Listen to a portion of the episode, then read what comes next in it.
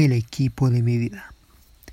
La camisa 10 siempre es especial en un equipo, y como no puede ser de otra manera, el episodio 10 es de cierta forma especial. Pero te preguntarás, ¿por qué? Porque se trata de un equipo especial.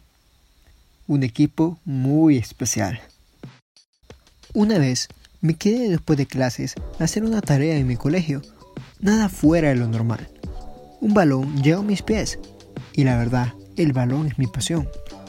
Se la devolví muy tranquilamente hasta que alguien dijo, ven, juguemos.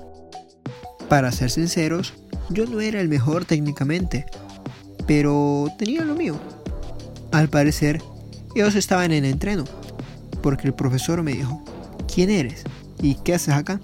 A lo que yo le dije, me llamo René Martínez, y pues estoy observando. Unos amigos le dicen, déjelo, profe, es nuestro amigo. Quiere entrenar lo más seguro.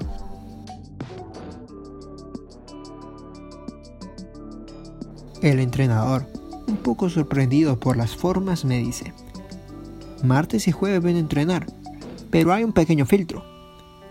Eso la verdad me importó en lo absoluto. Yo ya estaba dentro del equipo.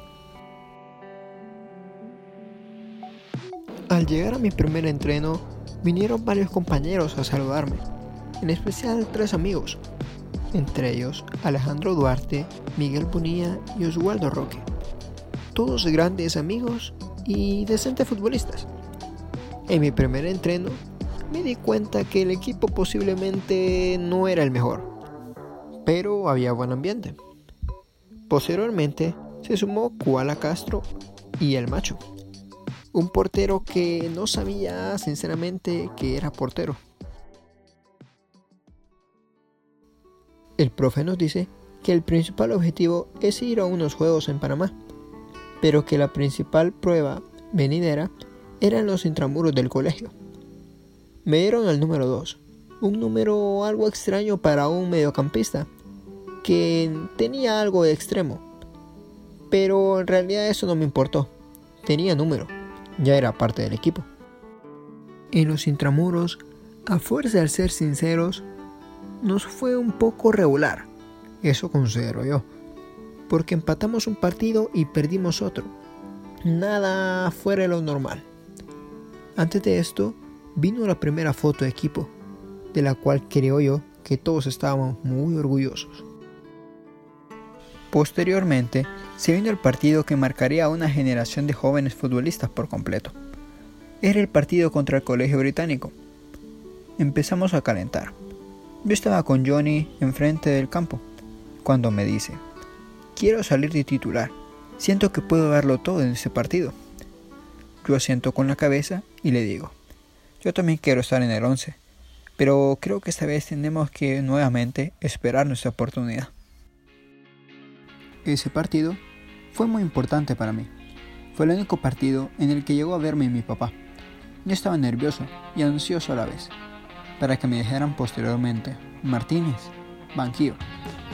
Yo con cara de pocos amigos me tocó esperar, pero el equipo no respondía muy bien. Íbamos perdiendo al medio tiempo 3 a 1. La charla de medio tiempo fue intensa. De la nada, se agregó al cuerpo técnico el profesor de religión, el brother, que no conocíamos su faceta de entrenador. Nos motivó de una manera excepcional. Mi momento junto a los otros había llegado. Johnny también saltaba al campo. Con el brother al borde de la cancha, estuvimos como balas, sin ningún miedo.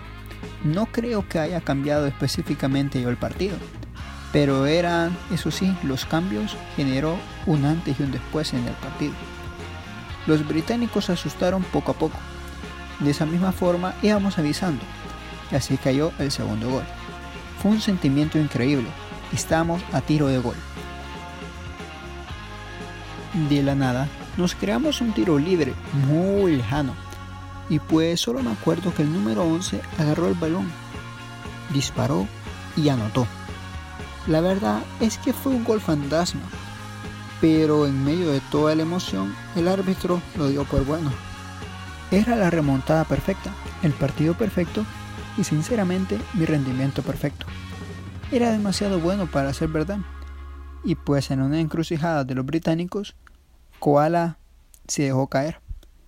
Y pues penal. El delantero británico no perdonó. Empatábamos a cuatro. Pensamos que nos iríamos con un empate, pero hice el error. Sí, así es. Hice una falta tonta a media cancha, que luego el rival iba a convertir en gol, debido a que nuestro portero falló. Pero no fue culpa de él. Me sentí decepcionado totalmente por el equipo más que todo. Ese partido era nuestro. Ese partido marcó a toda una generación de futbolistas.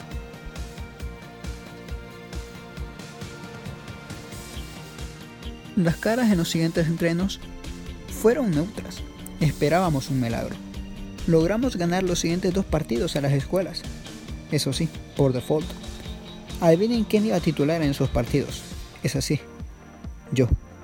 La mala suerte siempre me acompañaba en estos partidos.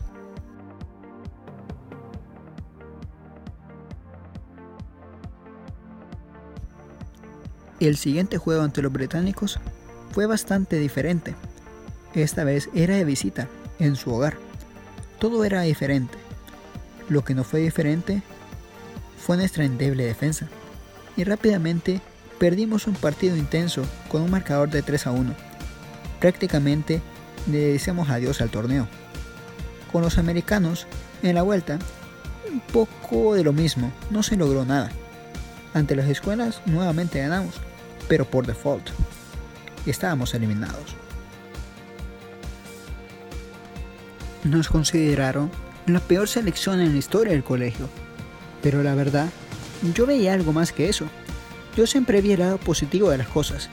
Y siempre veía que pese a todo, nosotros seguíamos entrenando al 100. Las risas con mis amigos tampoco faltaban. Posiblemente no ganamos el viaje al torneo de Panamá, pero personalmente gané amistades para toda la vida. Es así como termina la historia de mi equipo, que me marcó. Es así como termina la historia de mi selección, el equipo de mi vida.